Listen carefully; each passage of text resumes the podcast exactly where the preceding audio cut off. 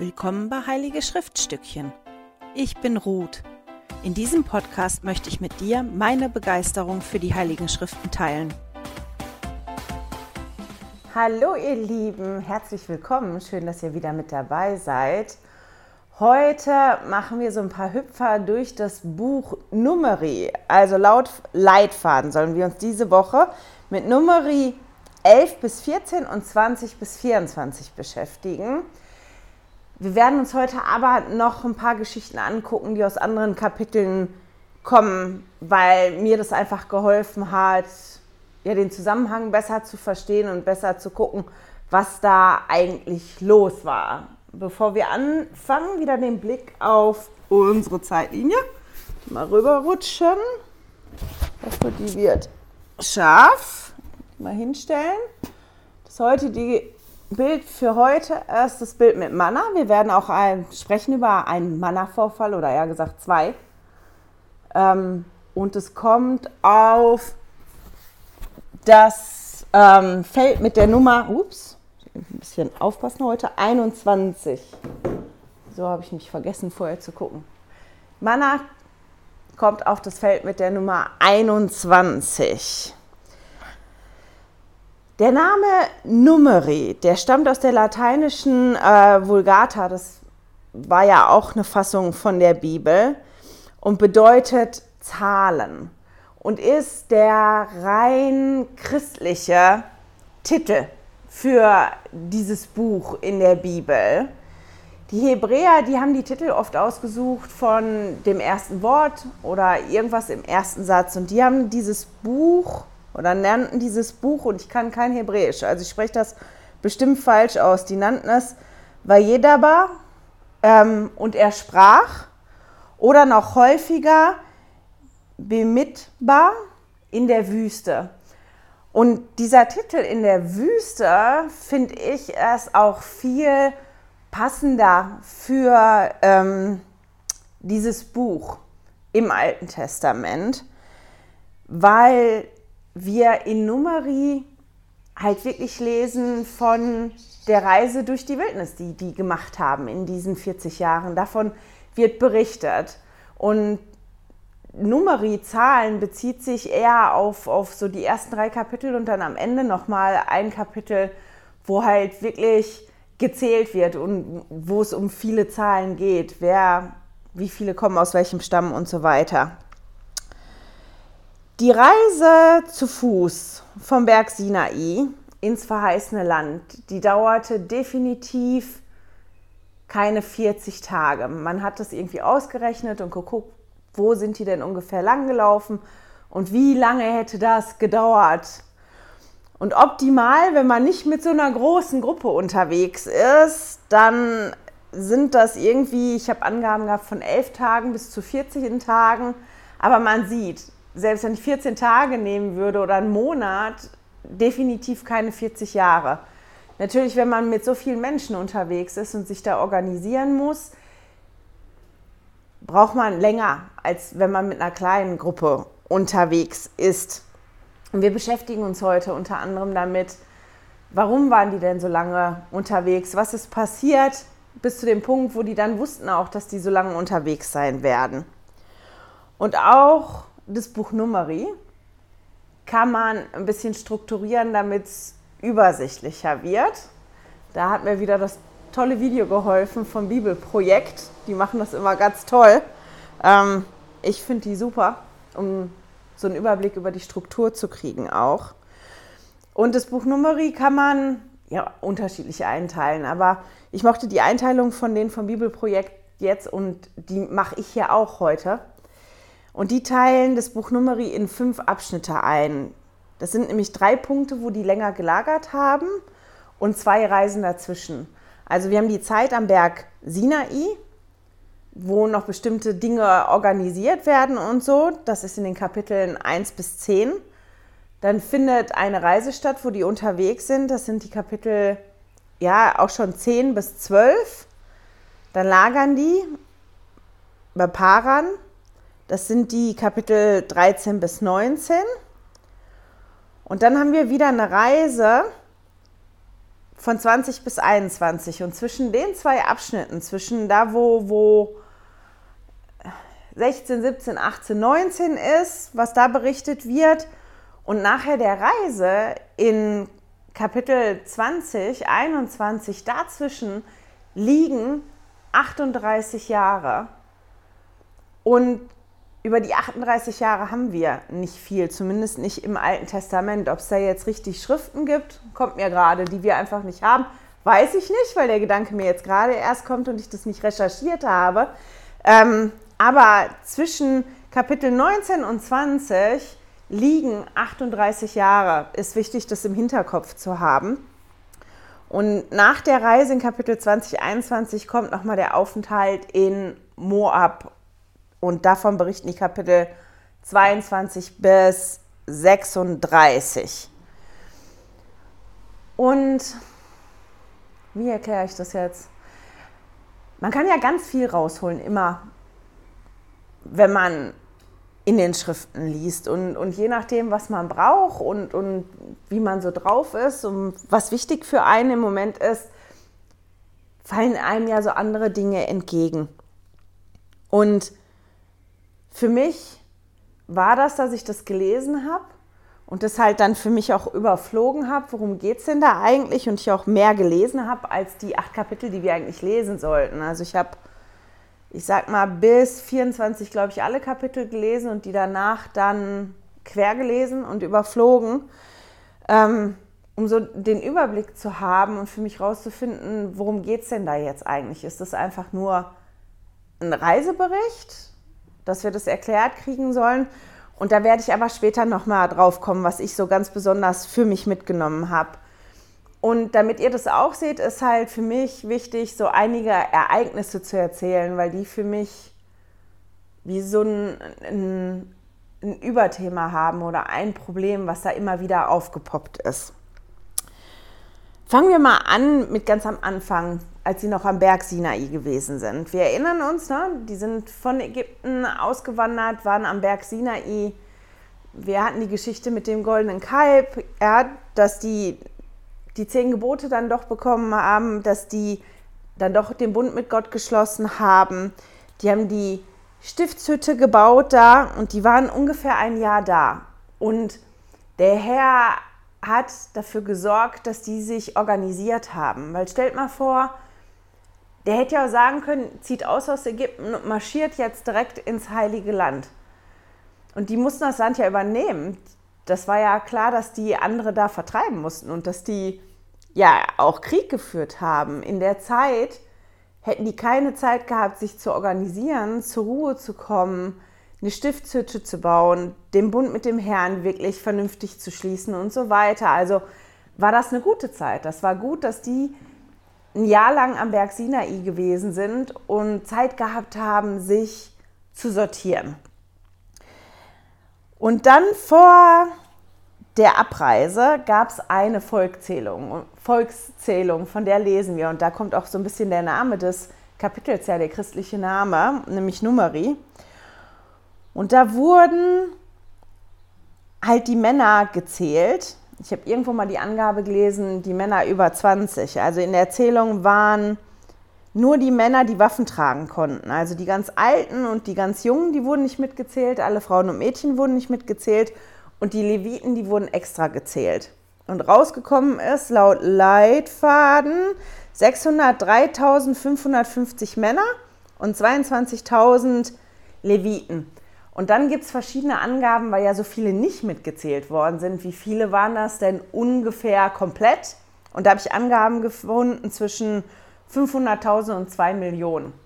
Keine Ahnung, wo das da liegt. Auf jeden Fall waren die eine ganze Menge und das müsst ihr euch mal vorstellen, wenn man, selbst wenn man jetzt sagt, das sind 500.000, ihr seid mit 499.000 Leuten unterwegs, das muss schon organisiert werden, oder? Oder wolltet ihr auf ein Konzert gehen oder auf ein Fußballspiel oder auf irgendeine Großveranstaltung oder auf eine Gruppenreise, wo nichts organisiert ist?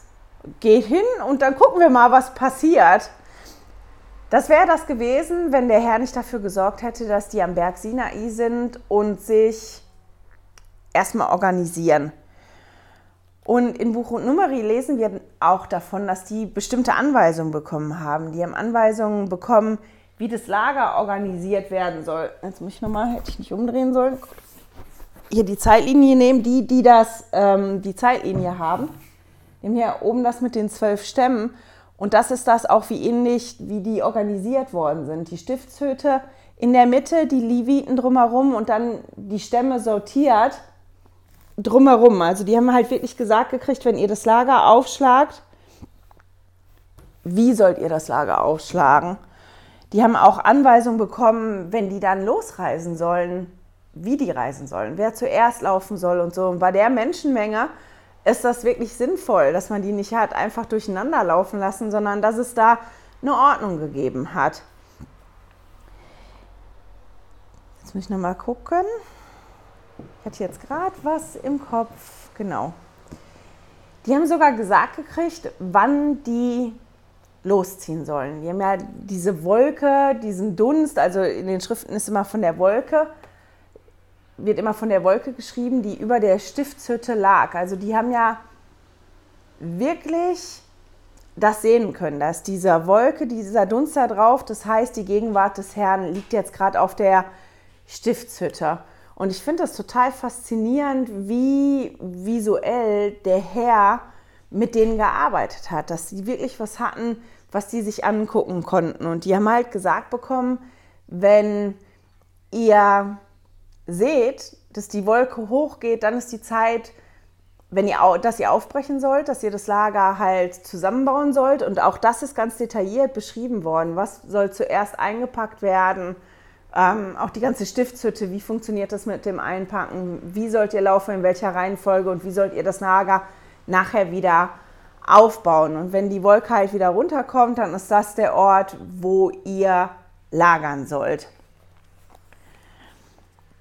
Und die bekamen noch was anderes in den Kapiteln. Und eigentlich würden wir das nicht lesen, das ist nicht in den Kapiteln, die der Leitfaden angibt. Aber ich finde das so toll, dass ich euch das vorlesen möchte. Die bekamen nämlich einen speziellen Segen und den kann man noch finden, wenn man danach googelt. Das ist der aaronitische Segen, das ist der Name dafür. Hi Frederik. Hallo. Der Frederik ist gerade zur Mittagspause gekommen. Du bist aber früher, als ich gedacht habe. Ja. Also wenn ihr jetzt Geräusche im Hintergrund hört, das ist der Frederik, der sich was zu essen macht. Genau. Und wir kommen wieder zurück zu dem aaronitischen Segen. Also der heißt hier im Alten Testament nicht so, aber wenn man da heute nachsucht, dann findet man den. Und ich fand ganz faszinierend. Ich habe dem Ansgar das nämlich vorgelesen und habe gesagt, ich finde den so schön. Und da gibt's, dazu gibt es ein Lied, da werde ich ganz am Ende nochmal drauf kommen. Und habe dem Ansgar das vorgespielt und der Ansgar hat gesagt, ach, das kenne ich. Der Ansgar ist in der katholischen Kirche groß geworden, also der war früher katholisch. Und der hat dann gesagt, den Segen kenne ich aus der katholischen Kirche. Und dann hat er halt auf Wikipedia nachgeschlagen und hat den da unter diesem Namen Aaronitischer Segen gefunden. Und das ist total spannend, weil es diesen Segen heute noch gibt. Der Luther hat es eingeführt, den evangelischen Gemeinden, dass das oft zum Abschluss vom Gottesdienst gesagt worden ist. In der katholischen Kirche ist es wohl auch Teil von mehreren Segen, die man rauspicken kann für den Abschluss von einem Gottesdienst und auch in ähm, jüdischen Gemeinden wird der teilweise noch benutzt. Und der ist unglaublich toll und den würde ich euch gerne mal vorlesen. Den findet ihr in Numeri 6. Und anfangen tut das, warum das gegeben wird, ab Vers 22, aber vorlesen möchte ich gerne Vers 24 und 24 bis 27. Ich lese wieder aus der Elberfelder, einfach weil ich die jetzt gerade vor meiner Nase habe. Der Herr segne dich und behüte dich. Der Herr lasse sein Angesicht über dir leuchten und sei dir gnädig. Der Herr erhebe sein Angesicht auf dich und gebe dir Frieden. Und so sollen sie meinen Namen auf die Söhne Israels legen und ich werde sie segnen.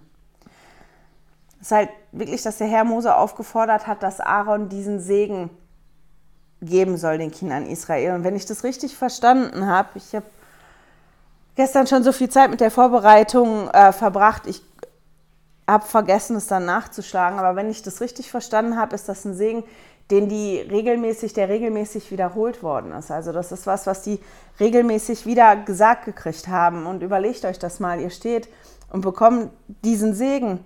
Der Herr segne dich und behüte dich. Der Herr lasse sein Angesicht über dir leuchten und sei dir gnädig. Der Herr erhebe sein Angesicht auf dich und gebe dir Frieden. Und ich finde das so unglaublich schön, dass die diesen Segen bekommen haben und halt, wenn es regelmäßig war, wirklich regelmäßig auch daran erinnert worden sind. Guck mal, das ist das, was ich dir versprochen habe. Das ist mein Versprechen an dich, für dich. Das ist das, weil du den Bund mit mir geschlossen hast, was ich dir ähm, versprochen habe. Und das ähm, finde ich halt ganz toll, dieses Versprechen. Wenn wir dann weiterlesen, also das ist dann wirklich so, dass die die Vorbereitung haben, dass dann noch einiges abläuft mit Opfergaben und so. Und dann kommt halt wirklich der Moment, wo die Wolke hochgeht von der Stiftshütte und die losziehen sollen. Nach einem ganzen Jahr am Berg Sinai ziehen die jetzt halt wirklich los. Und wir lesen davon dann in, in Numeri 11, dass die gerade mal drei Tage marschiert sind. Also die waren drei Tage unterwegs und dann ging das Klagen und das Murren schon los. Also da haben die diesen Segen oder diese Erinnerung daran. Erinnert euch dran, das ist das, was ich euch verspreche. Das haben die bei diesem Mühsal der drei Tage. Und ich meine, drei Tage können wirklich anstrengend sein, aber die waren da zu dem Zeitpunkt, müssen wir im Hinterkopf haben, gerade drei Tage erst unterwegs, als das losging, dass die wieder gemeckert und geklagt haben. Und der Herr, der ließ halt dann Feuer aufflammen am Rand des Lagers. Und der Mose, der betete dann für sie zum Herrn und das, das Feuer ging aus. Also ich hüpfe nur so ein bisschen durch die Geschichten durch, weil selbst das wird lange dauern, weil echt viel passiert ist in der Zeit, von der wir hier lesen. Ihr könnt das alles nachlesen. Also das ist jetzt gerade wirklich in elf oder ihr habt das ja gelesen, wenn ihr die Kapitel gelesen habt. Und dann lesen wir davon in ab Vers 4, dass das Volk jammert, weil es Fleisch zu essen haben möchte. Und den einen Vers oder der vierte Vers, nee, ist der fünfte, den finde ich so toll. Deswegen lese ich die mal beide vor. Das ist Numeri 11, die Verse 4 bis 5.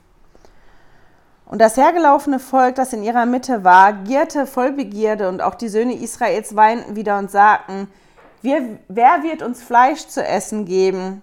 Wir denken an die Fische, die wir in Ägypten umsonst aßen, an die Gurken und an die Melonen und an den Lauch und an die Zwiebeln und an den Knoblauch.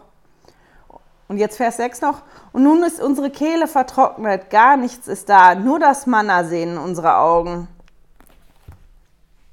Also die jammerten wirklich, wir wollen das Fleisch zu essen. Man kriegt doch fast Hunger, oder? Man kann sich das vorstellen. Die haben ja schon eine Weile Manna gegessen, eine ganze Zeit. Und ich kann verstehen, wenn man so lange immer das Gleiche isst, egal wie lecker das ist und egal wie nahrhaft das ist, dass man da keine Lust mehr drauf hat, oder? Das ist was, ähm, was für mich nachvollziehbar ist. Aber die haben halt so getan, und das war, glaube ich, auch ein Grund, ja, ich kriege noch Luftküsschen. Ähm, jetzt bin ich rausgekommen. ah, jetzt muss ich mal überlegen, genau. Aber der Punkt ist ja, dass die nicht nur hingegangen sind und gesagt haben, wir können das Manna nicht mehr sehen, sondern dass die immer, wenn es dann so schwierig geworden sind, zu dem zurückgefallen sind, zu sagen, Erinnert ihr euch noch in Ägypten? Oh, das war so toll. Und in Ägypten hatten wir alles zu essen. Und wir hatten das umsonst zum Essen. Ich meine, die waren Sklaven. Und dieses immer wieder zu sagen, wenn es schwierig geworden ist, aber in Ägypten, das war viel besser, das ist halt auch ein großer Teil, ähm, um, um den es da geht. Und als die so jammern und so klagen, lesen wir davon, dass das halt in, in Moses Augen nicht gut gewesen ist und dass Mose hingeht und sich beim Herrn beschwert darüber und sagt, warum hast du mich ausgesucht? Ich habe dieses Volk, warum muss ich diesen jammernden Haufen, sage ich jetzt mal mit meinen Worten, anführen? Das ist mir auch so ein bisschen viel. Und wir lesen auch in Numeri davon, dass Mose Hilfe bekommt. Der bekommt habe ich mir jetzt nicht aufgeschrieben, aber ich glaube, das waren 70 ähm, Männer zur Seite gestellt, die, die ihm helfen. Und wir lesen dann davon, dass dem Herrn so ein bisschen der Kragen platzt, weil der Punkt halt wirklich ist, dass es bei diesem Manna-Vorfall, den nenne ich jetzt einfach mal so, nicht nur um das Manna ging und nicht nur um das pure Essen. Wir können dieses Essen einfach nicht mehr sehen, sondern dass auch wirklich eine Kritik an dem Herrn ist. Ganz am Ende kommt noch mal was, wo die das deutlicher sagen, irgendwie uns ekels davor. Ich weiß nicht mehr, wie die Formulierung war. Ähm, nachher noch mal in einem anderen Kapitel. Aber dass die da wirklich halt sich nicht nur beschweren über das Essen, sondern sich auch beschweren über die Art und Weise, wie der Herr für sie sorgt. Und ich finde, das ist halt schon so ein bisschen, dass man fast lesen kann, dass dem Herrn wie der Kragen platzt, weil er dann sagt, okay, Fleisch wollt ihr, ihr wollt Fleisch? Okay, ihr kriegt Fleisch. Ihr kriegt Fleisch nicht nur für einen Tag oder für zwei Tage oder für eine Woche oder zehn Tage. Nee, ihr kriegt den für einen ganzen Monat. Ihr kriegt so viel Fleisch, dass euch das, ich glaube, hier, Numeri 11, Vers 20, sondern einen ganzen Monat, bis es euch zur Nase herauskommt und es euch zum Ekel wird.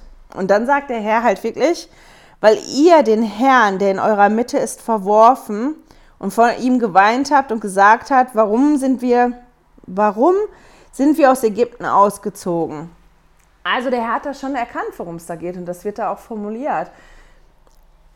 Okay, ihr wollt Fleisch, ich gebe euch Fleisch und zwar so viel, dass es euch ekelt, damit ihr das seht, weil ihr hingegangen seid und den Herrn verworfen habt. Also wir lesen da, da ging es halt wirklich nur, nicht nur um das Manna, sondern dass die, nachdem die die drei Tage da unterwegs waren, also eine relativ kurze Zeit unterwegs waren, schon so gejammert haben und dem Herrn verworfen haben und gesagt haben, in Ägypten war alles besser und ob der Herr jetzt hier unter uns ist oder nicht, ist egal, weil in Ägypten war alles besser. Und erinnert ihr euch noch, wie schön das in Ägypten war?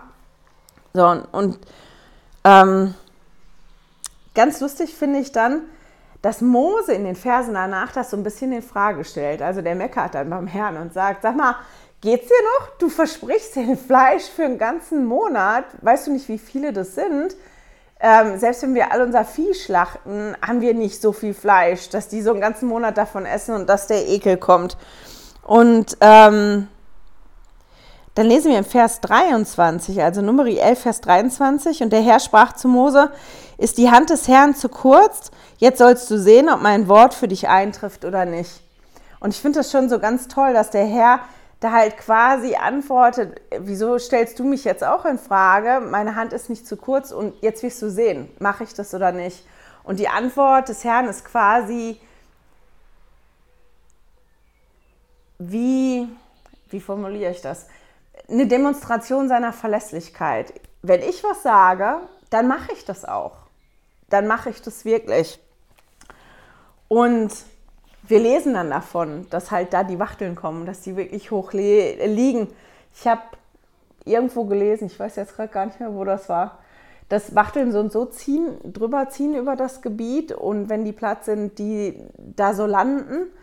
Und Wachteln sind ja nicht so große Vögel. Ich weiß nicht, ich glaube, die sind nur, nur so da, an denen ist nicht ganz so viel dran zu essen. Das müssen eine ganze Menge Wachteln gewesen sein, damit die alle wie Ekel vor dem Fleisch gekriegt haben. Aber das Wunder ist halt dann eingetreten. Die Wachteln kamen wirklich, die lagen richtig hoch am Lager und die wurden eingesammelt. Und der Herr hat halt hier demonstriert nochmal, wenn ich was sage, dann mache ich das und darauf könnt ihr euch verlassen, weil das ist das, was ich euch versprochen habe. Ein bisschen weiter im, im nächsten Kapitel in Kapitel 12 lesen wir dann davon, dass Miriam und Aaron sich gegen Mose aufgelehnt haben. Und zwar mit der Begründung, dass sie die Wahl von Moses Ehefrau kritisiert haben. Das war ja eine Mischehe, die Ehefrau war keine Israelitin. Jetzt habe ich an verschiedenen Stellen gelesen, dass es Diskussionen darüber gab, ob das die Ehefrau ist, von der wir schon gelesen haben, oder ob der noch eine weitere Ehefrau genommen hat. Die Quellen, die ich jetzt gelesen habe, die waren sich da nicht so ganz einig. So oder so wird Mose von seinen Geschwistern bekritisiert deswegen. Und in dem Zug stellen die halt die Anführerrolle von Mose in Frage. Und die beiden wollen mit Mose quasi gleichgestellt werden. Und wir lesen dann davon, wie der Herr klarstellt, welche Rolle Mose hat und dass Mose sein Prophet ist. Das lesen wir in Numeri 12 bis 8. Also der ruft die ja wirklich vor die Stiftshütte und spricht mit denen. Und als die, diese Wolke oder wie sich das nennt, ähm, dann hochgeht, ja, und die Wolke wich vom Zelt, stand da halt. Und danach ist, dass wir lesen davon, dass Miriam Aussatz hat. Und die Frage, die mir direkt in den Kopf gekommen ist, und ich bin sicher nicht die Einzige, der die Frage so in den Kopf gekommen ist, weil dazu diesmal auch einige Theorien ist, warum nur Miriam? Ich meine, Miriam und Aaron, die haben ja beide die Rolle von, von Mose in Frage gestellt. Warum bitte hat jetzt nur Miriam Aussatz? Und dazu gibt es auch mehrere Theorien. Ob eine davon stimmt oder nicht, weiß ich nicht. Ich fand das ganz spannend. Deswegen nenne ich mal drei Theorien hier. Ähm, die erste Theorie ist, dass Miriam die Anführerin des Aufstands war. Und das wird man daran sehen, dass sie hier halt zuerst genannt wird. Miriam und Aaron. Nicht Aaron und Miriam, sondern Miriam und Aaron ähm, redeten gegen Mose. Dass, dass man deswegen annimmt, dass Miriam eigentlich die war, die das initiiert hat und die das angezettelt hat. Und deswegen ähm, der ihre Schulter größer ist und sie halt deswegen den Aussatz kriegt.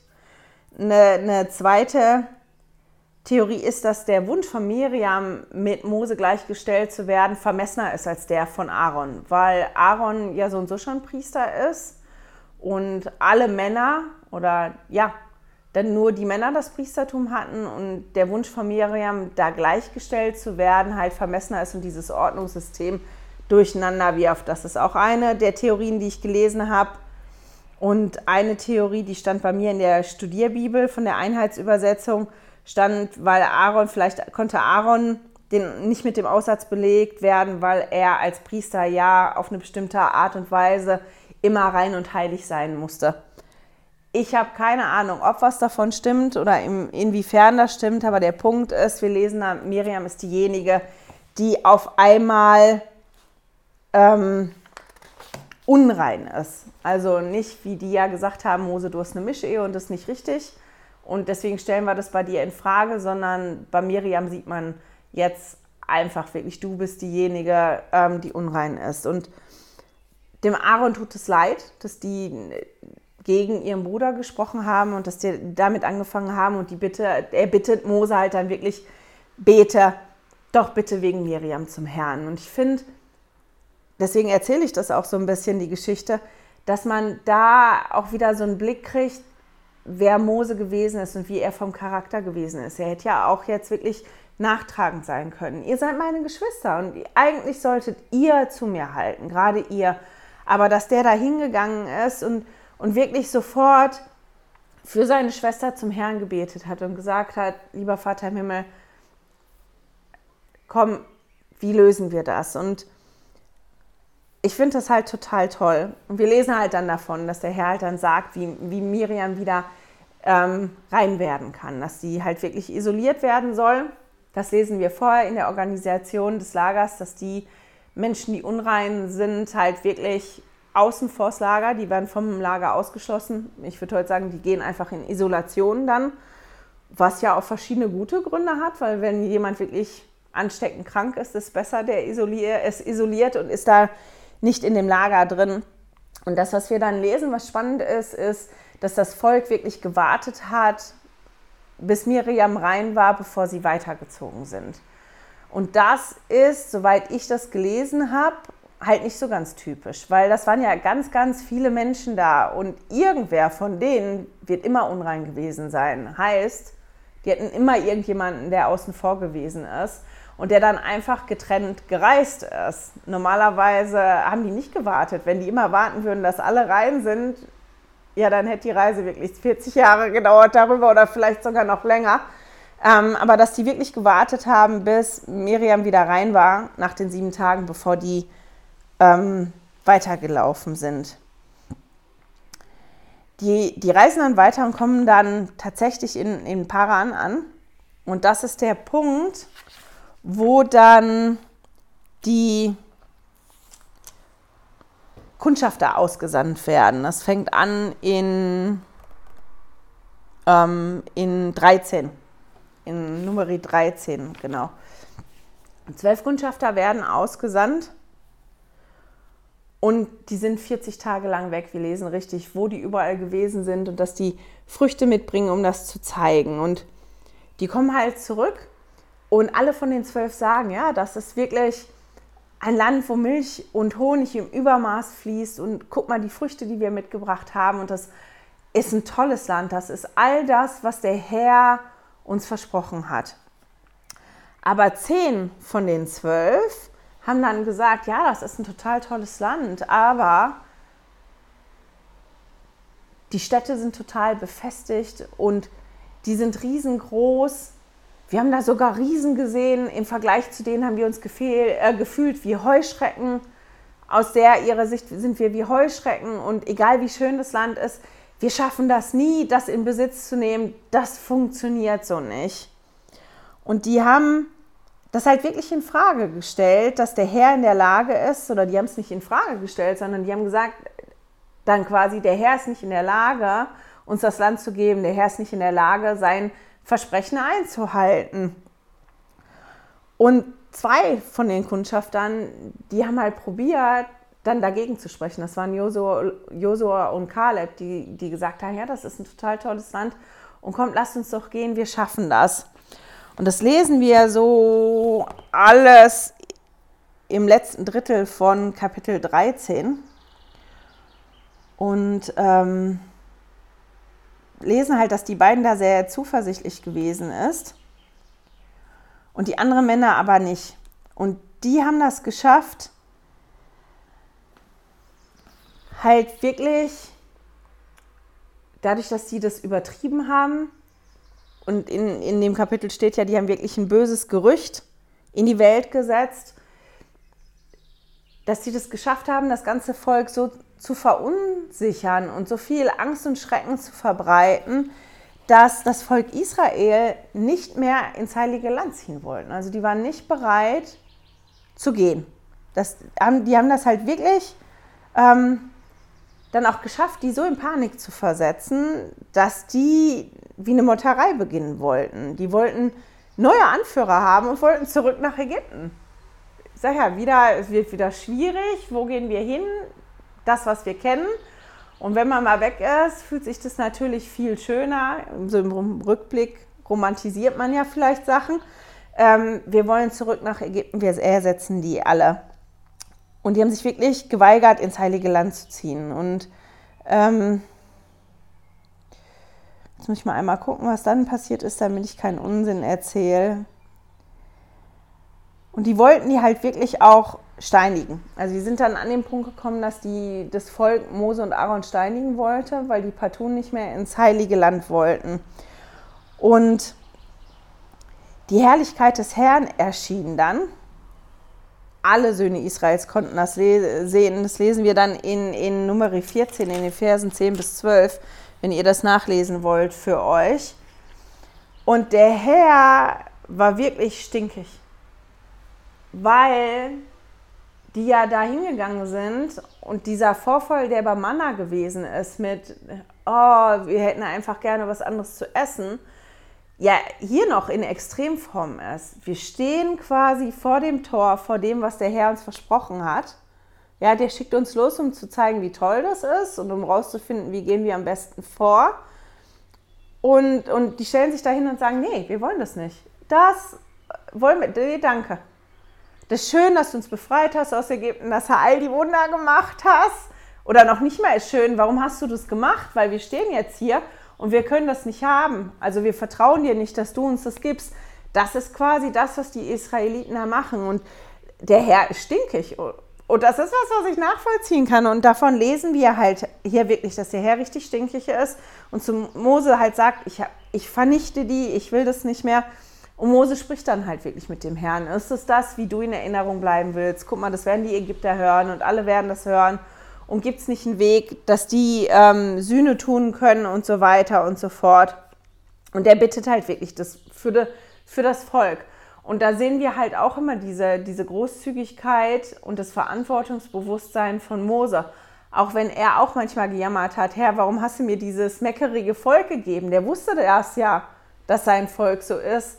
War er trotzdem auch immer derjenige, der bereit gewesen ist, okay, ich sehe die Fehler, die die haben, aber ich bin trotzdem bereit, für den Herrn, zum Herrn zu beten für mein Volk oder zu sprechen für mein Volk beim Herrn. Und das ist halt das, was er tut.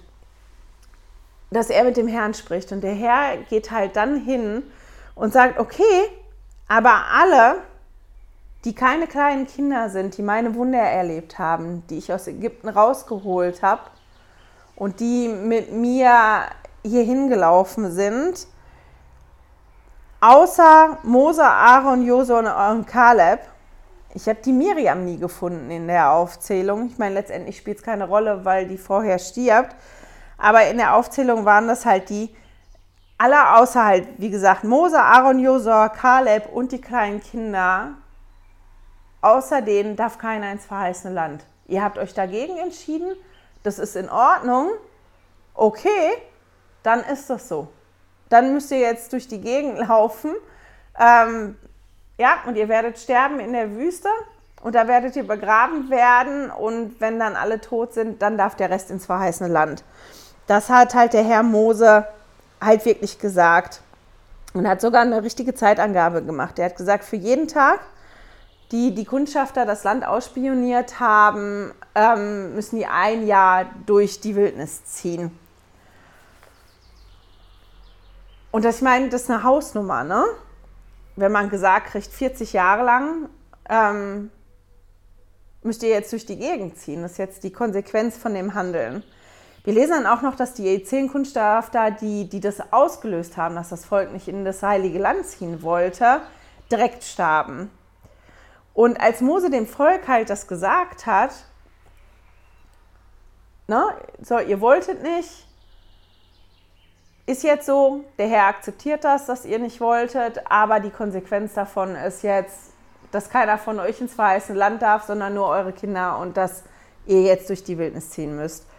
Ähm, als sie das hörten, wollten die dann doch ins verheißene Land ziehen. Okay, alles klar, äh, wir machen das jetzt doch.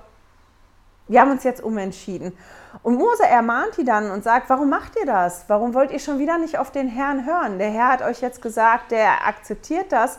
Und wenn ihr jetzt zieht gegen die Menschen, die da wohnen ins verheißene Land, das wird nicht gut ausgehen, weil der Herr nicht bei uns, äh, bei euch ist. Der ist nicht mehr da, das kommt nicht gut. Und die haben es halt trotzdem gemacht. Davon lesen wir auch in, in Nummer 14. Die machen es halt trotzdem und werden geschlagen und werden so ein bisschen ähm, verstreut dann und ziehen los und, und, und, haben halt ihre, ihre Konsequenz, die sie da haben. Ähm, wir hüpfen noch mal ganz schnell, weil ich sehe, die Zeit ist schon so weg. Wir lesen dann noch in Nummer 16, das ist was, was ihr nicht gelesen habt, aber von der nächsten Rebellion. Und zwar tun sich da Leviten zusammen. Das sind ähm, 250 wirklich hochgestellte Männer, die gegen Mose und Aaron rebellieren. Und die wollen nicht gleichgestellt werden mit Mose und Aaron wie, wie Miriam und Aaron das wollten. Also die wollen nicht gleichgestellt werden mit Mose, sondern die wollen Mose und Aaron wirklich ersetzen und die loswerden. Und ähm, wir lesen dann davon, dass der Herr halt da auch auf eine ganz plakative Art und Weise zeigt, wer sein Prophet ist. Das ist noch toll zu lesen, weil die sollen dann mit so Schüsseln, mit Räucherwerk kommen, um dann zu gucken, ähm, wen der Herr begünstigt. Und die Erde geht dann auf und, und verschluckt die, die, die sterben halt alle. Ich glaube, mitsamt ihren Familien war das die Situation. So, dass der Herr ganz klar zeigt, ähm, ne, wer ist mein Prophet und wie gehe ich mit denen um, die das immer und immer wieder in Frage stellen. Und aus diesen Räucherpfannen sollte dann auch was für die Stiftshütte äh, geschmiedet werden, damit die immer daran erinnert werden. Aber am nächsten Tag murrte dann halt das Volk gegen Mose und Aaron, weil die die Männer getötet hatten und die gesagt haben, ihr seid schuld und die versammelten sich gegen die. Und der Herr ging dann halt hin und schickte wieder eine Plage. Wir lesen, das ist ja immer wieder das Gleiche. Wir murren, wir regen uns auf und das hat irgendeine Konsequenz. Und bis zum nächsten Mal haben wir es schon wieder vergessen. Wenn ich die das mache, dass das irgendeine Konsequenz hat. Und ähm, Mose äh, geht dann hin und schickt Aaron und sagt, mach schnell so ein bestimmtes Ritual mit Rauch für die Sühnung für das Volk, weil, guck mal, die Plage hat schon angefangen. Und bei dieser Plage starben auch 14.700 Menschen.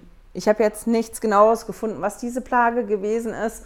Aber wir haben die nächste Rebellion und wieder die nächsten Menschen, die sterben bei dieser Rebella Rebellion, meine Herren.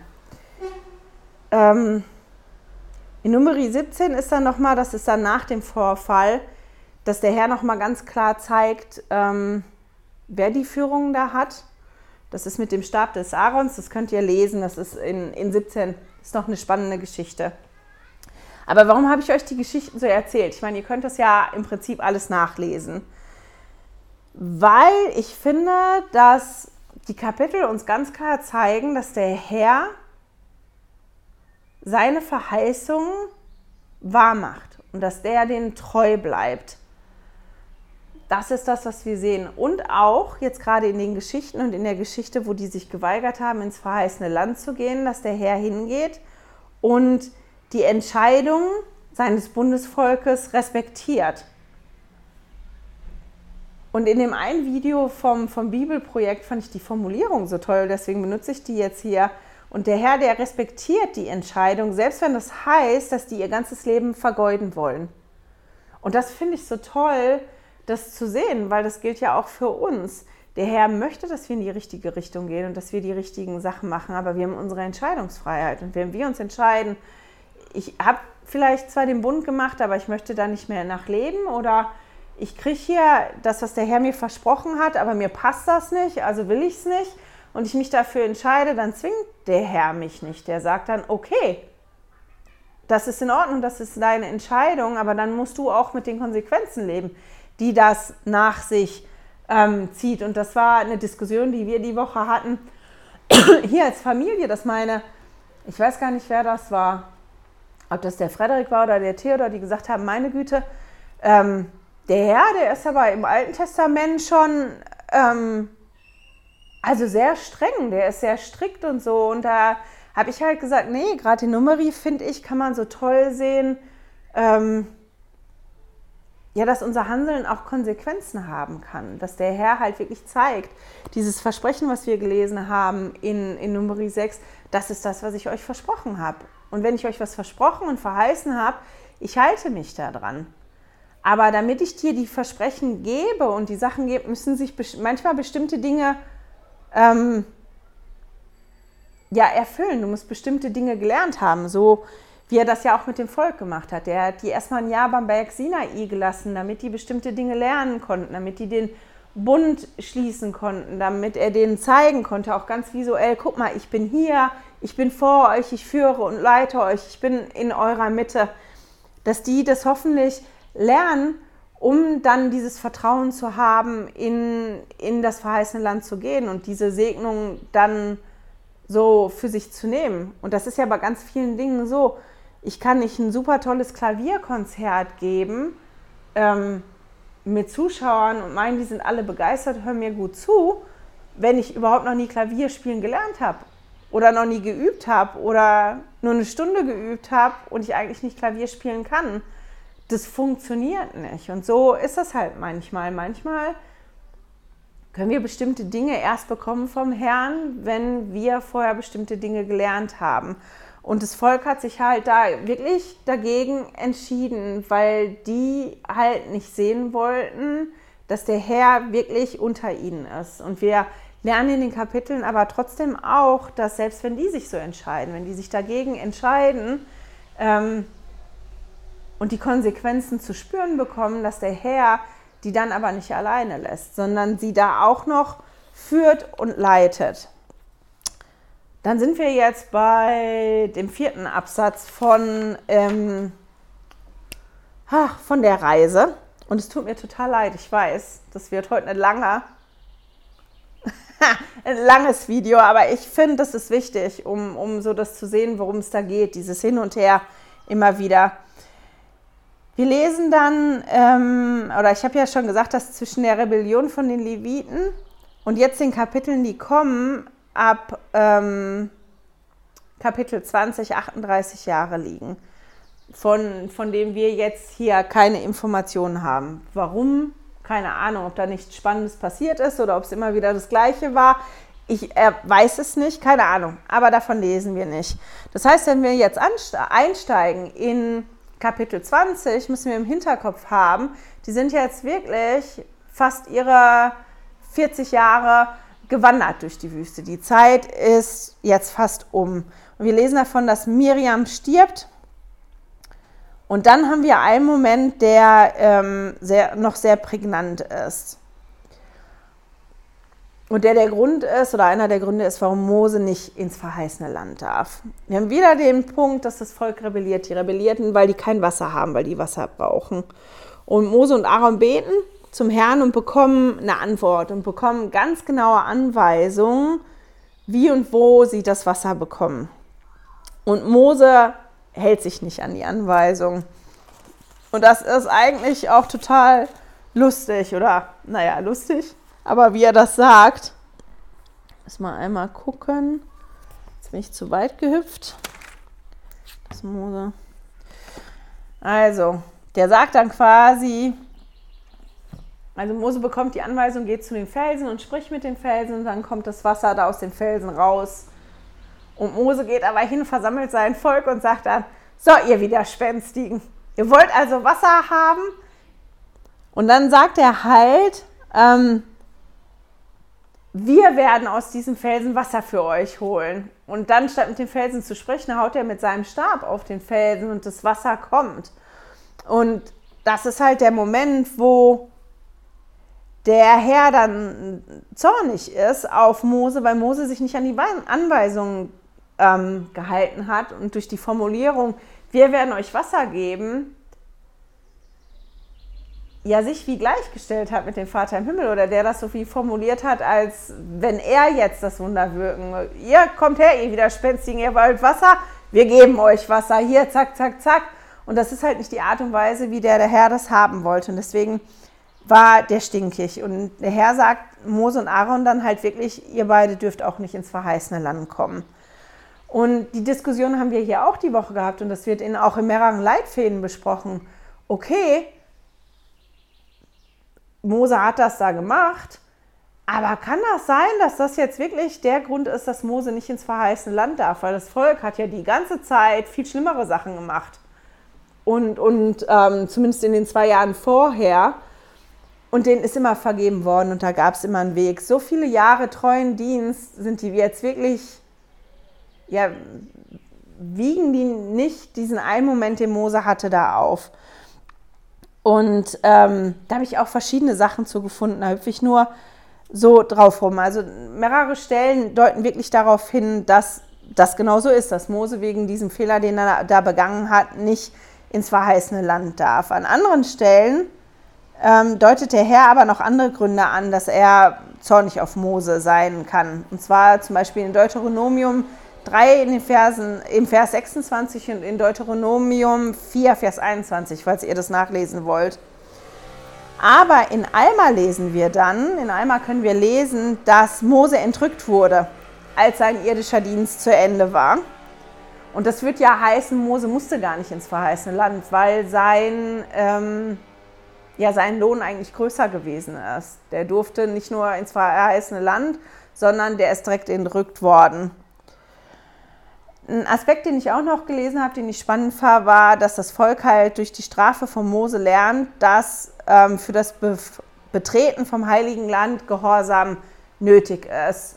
Und dass du gehorsam sein musst, auch gerade oder weil du ein Prophet bist. Keine Ahnung, wie das da zusammentrifft, aber ähm, das ist auch ein spannender Aspekt, sich damit auseinanderzusetzen.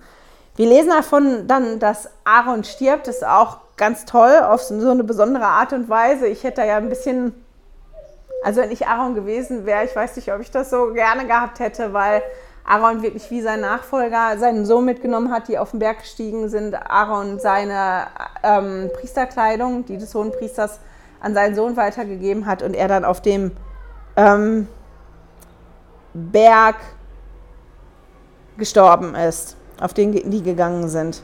Und dann kommen wir zu dem zweiten Punkt oder den zweiten Manna-Vorfall in Anführungsstrichen. Und das lesen wir in, in Numeri 21 in den Versen 4 und 5. Und sie brachen auf vom Berg Hor auf dem Weg zum Schilfmeer, um das Land Edom zu umgehen. Und die Seele des Volkes wurde ungeduldig auf dem Weg. Und das Volk redete gegen Gott und gegen Mose. Wozu habt ihr uns aus Ägypten herausgeführt, damit wir in der Wüste sterben? Denn es ist kein Brot und kein Wasser da, und unsere Seele ekelt es vor dieser elenden Nahrung. Und das ist wieder genau das, wie es vorher gewesen ist. Es geht da eigentlich gar nicht nur um das Manna, obwohl ich das nachvollziehen kann. Also ich kann das nachvollziehen, wenn man 40 Jahre lang immer das Gleiche ist. Keine Ahnung, die haben ja zwischendrin Wachteln gekriegt, ob die, wir haben ja jetzt hier keine Unterlagen darüber, ob die 40 Jahre lang wirklich nur Manna gegessen haben oder ob es zwischendrin nicht was anderes zu essen gegeben hat, ich weiß es nicht. Aber selbst wenn es einfach die Hauptnahrung oder nur ein Teil der Nahrung des Essens gewesen ist, ist das was, was ich heute nachvollziehen kann ja, irgendwann kommt einem das zu den Ohren raus und man, man will so nicht essen. Aber diese Formulierung uns ekelt davor. Wir finden es so total schlimm und auch die Formulierung vorher, dass die ungeduldig geworden sind. Das ist halt genau das, worum es eigentlich geht. Die sind einfach ungeduldig und die haben die Faxen voll von dem, wie der Herr sich um, um die kümmert und um die sorgt. Es ist wieder genau das Gleiche. Und dann lesen wir halt davon, dass der Herr sauer wird und feurige Schlangen schickt. Das ist die Geschichte, die wir alle kennen, deswegen lasse ich die jetzt wirklich ähm, außen vor. Mit den Schlangen, wo die gebissen werden und Mose, der die Schlange macht und die, ähm, alle, die die Schlange angucken, geheilt werden und, und für einige das wie eine zu einfache Lösung ist und die dann nicht emporgucken zu Schlangen und trotzdem sterben. Aber auch hier haben wir wieder die Situation, der Herr ist die ganze Zeit da und kümmert sich und macht und tut. Ähm, und die Art und Weise, wie, wie er das macht, ähm, passt nicht. Also das wird ja wirklich formuliert, uns ekels, also uns ekels vor dem Manna und wir sind ungeduldig und, und so wollen, wollen wir das nicht. Ähm, was das dann noch kommt, was eigentlich total toll ist, ist die Geschichte von ähm, Balak und Bileam. Und die passiert nachher, als die in Moab lagern. Also Israel, die 40 Jahre sind dann um und Israel fängt wirklich an, langsam Land zu erobern, auch schon vor dem verheißenen Land. Und Israel besiegt die Amoriter und nimmt ihr Land in Besitz. Und, und Balak, der König von Moab, ähm, der sieht, was Israel getan hat und sieht, wie viele die sind und hat Angst vor denen. Und deswegen will er die verfluchen lassen und holt, lässt diesen, diesen ähm, Propheten kommen. Ob das jetzt ein echter Prophet gewesen ist, inwieweit das ein wahrer Prophet vom Herrn ist, äh, da waren die sich auch nicht einig in den Quellen, die ich gelesen habe. Aber er schickt auf jeden Fall Leute zu Biliam, um Biliam zu beauftragen. Der soll kommen und soll das Volk verfluchen, damit die damit Balak und sein Volk eine größere Chance haben, die Israeliten zu besiegen. Und ähm, Biliam sagt, naja, ich weiß nicht, ob ich kommen kann, ich muss erstmal den Herrn befragen. Und der Herr antwortet Biliam halt dann darauf und sagt, nein, du sollst halt nicht gehen. Du kannst das Volk nicht verfluchen, weil dieses Volk ist gesegnet. Und weil dieses Volk gesegnet ist, kannst du es nicht verfluchen. Ähm, und Biliam sagt halt, na, ich kann nicht mitgehen. Balak schickt die Kundschafter halt dann nochmal und sagt, guck mal, hier ist mehr Geld, ihr schickt auch Höhergestellte, ähm, nicht Kundschafter, Höhergestellte, ähm, Ausgesandte ähm, mit noch mehr Geld und guck mal, du kriegst so viel Ehre und so. Und statt zu sagen, naja, ich habe die Antwort schon gekriegt, da erinnert sich nichts dran, sagt er, okay, ich frage den Herrn halt nochmal. Und die Antwort vom Herrn ähm, das ist dann so eine Stelle, die mich so ein bisschen irritiert hat. Deswegen habe ich in den Leitfinden nachgelesen. Ich habe halt im, das war glaube ich im, war das im Seminarleitfaden, also entweder im Institutsleitfaden für die Schüler oder im Seminarleitfaden für die Schüler. Ich bin mir jetzt gerade nicht mehr ganz sicher. Steht halt, dass ähm, die Joseph Smith-Übersetzung da ein bisschen von abweicht von dem, was wir lesen. Und zwar ähm, die Antwort des Herrn die lesen wir hier in Numeri 22, Vers 20. Also wenn wir jetzt lesen, hier in der Elberfelder Übersetzung steht, da kam Gott nach zu Biliam und sprach, wenn die Männer gekommen sind, um dich zu rufen, mache dich auf, geh mit ihnen. Aber nur das, was ich dir sagen werde, darfst du tun. So, und in der Joseph Smith Übersetzung steht aber halt dann drin, steh auf, wenn du mit ihnen gehen willst. Also ähm, macht der Herr Beliam selbst verantwortlich. Also sie sind gekommen und wenn du jetzt meinst, du musst unbedingt mitgehen, dann geh halt. Aber denk dran, ich habe dir nur gesagt, du sollst nur das sagen, was du willst. Und Beliam macht sich halt dann wirklich mit seinem Esel auf den Weg. Ähm, und das ist auch so eine ganz tolle Geschichte. Der Herr ist stinkig, weil er ja eigentlich gesagt hat, ganz am Anfang, du gehst nicht, jetzt geht er doch. Und ähm, der schickt halt einen Engel mit gezücktem Schwert. Und der Esel von Biliam, der sieht diesen äh, Engel mit dem gezückten Schwert und Biliam halt nicht. Und deswegen weigert der Esel sich zu gehen. Das ist noch lustig, das zu lesen, weil ich mir das so bildlich vorgestellt habe, wie das ist. Der Biliam, der auf seinem Esel sitzt und den antreibt, und der Esel, der den Engel sieht mit dem gezückten Schwert und Angst hat und dann nicht vorlaufen will. Und das endet halt dann nachher damit, dass Biliam auf seinen Esel ein prügelt und der Herr macht, dass der Esel mit Biliam spricht. Und ähm, was ich auch interessant finde, ist, dass Biliam überhaupt nicht überrascht ist, dass sein Esel auf einmal mit ihm spricht. Und der Herr macht dann am Ende, dass Biliam halt den Engel auch sieht, dass der auf einmal wieder klar sehen kann und erinnert ihn daran, wirklich, wenn er jetzt weiterzieht, nur das zu sagen, was der Herr ihm aufträgt zu sagen. Und wir lesen das dann wirklich, dass Bileam Israel nicht verfluchen kann, sondern dass immer, wenn er da steht und, und Balak, der König, jetzt erwartet, Bileam verflucht jetzt das Volk, die wandern zu verschiedenen Punkten, dass Bileam dieses ähm, Volk segnet. Und Bileam hat sogar eine Vision von Jesus, das lesen wir auch. Ähm und ich finde das so, so interessant, weil wir ja lesen davon, wie das Volk sich ähm, gebärdet, dass die halt wirklich sagen, wir, wir ekeln uns vor dem Manna und, und wir haben die Schnauze voll und wir wollen die Art und Weise nicht, ähm, wie der Herr für uns sorgt, dass das so läuft. Und der Herr aber trotz dessen sagt, du kannst dieses Volk nicht verfluchen, weil es ein gesegnetes Volk ist und dafür sorgt, dass Bileam dieses Volk nicht verfluchen kann, sondern dass das sogar noch gesegnet wird. Und ich finde das sehr eindrücklich, wie wir hier immer wieder und immer wieder und immer wieder sehen, wie der Herr seine Versprechungen und seine Verheißungen ähm, hält. In den Kapiteln später lesen wir noch davon, dass Israel Unzucht treibt mit den Moabitern und sie wieder bestraft werden. Ähm, es gibt eine erneute Volkszählung, bevor die dann wirklich ins Land einmarschieren. Und das ganze Land wird vorab auch aufgeteilt und organisiert. Welcher Stamm bekommt welche Städte, wie sollen die Städte organisiert sein und so. Und wir lesen sogar davon in Numeri 27, dass Josua als Nachfolge von Mose eingesetzt wird. Das sind noch so ein paar Sachen, die passieren in Numeri, bevor wir dann nächste Woche in Deuteronomium einsteigen. Und ich finde, das sind schon noch so Eckpunkte, die wichtig sind, die zu wissen.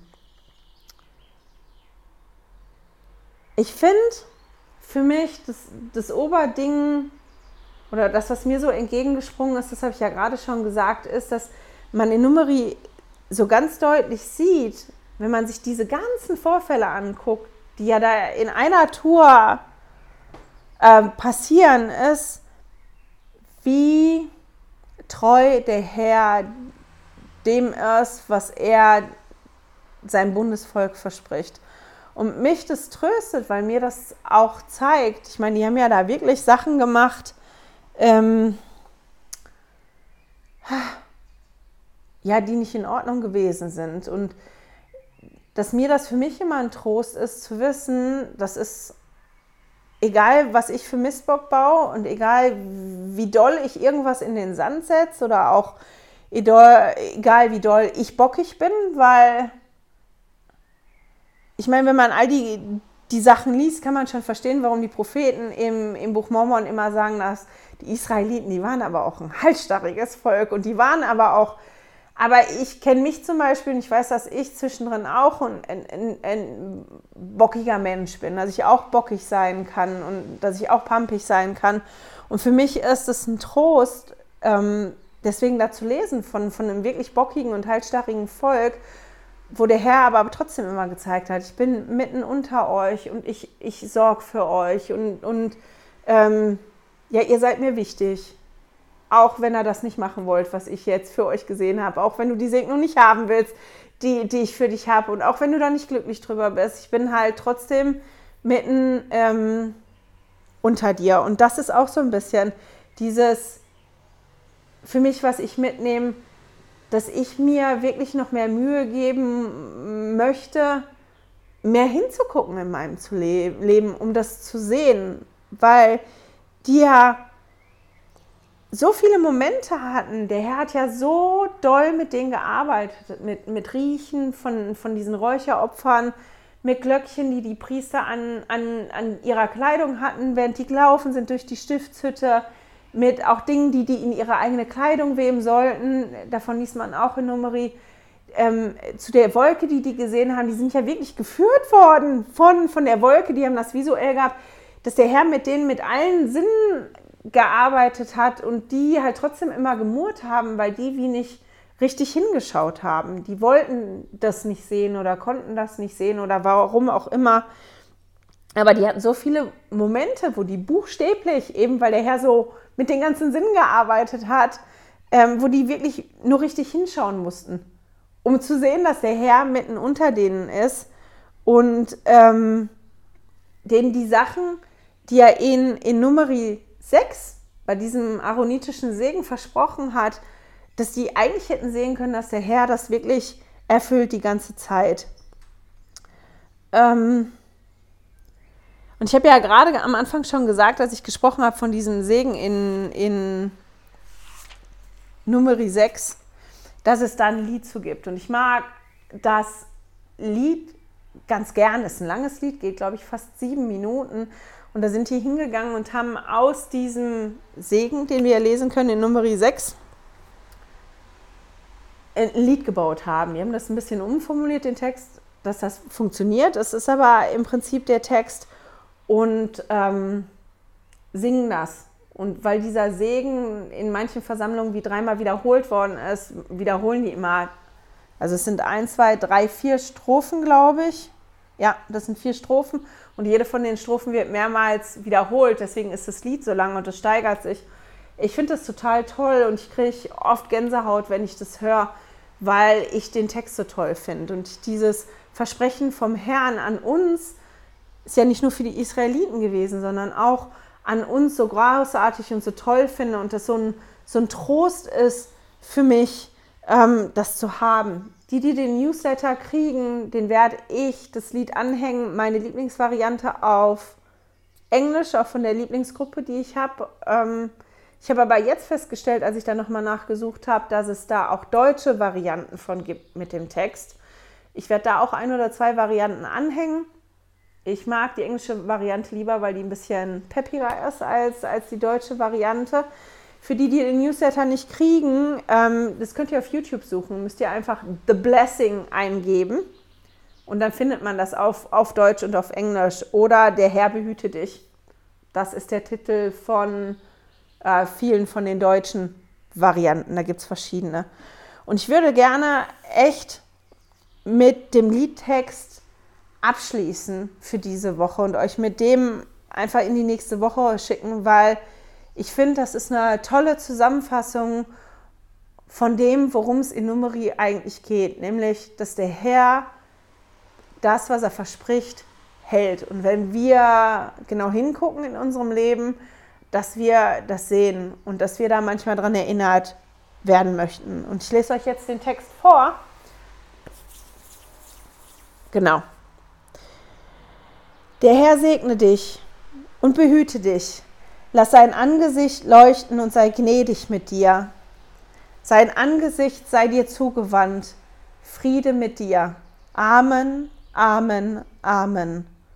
Seine Gunst sei immer auf dir und auf tausend derer nach dir, auf den Kindern deiner Kinder und den Kindern ihrer Kinder.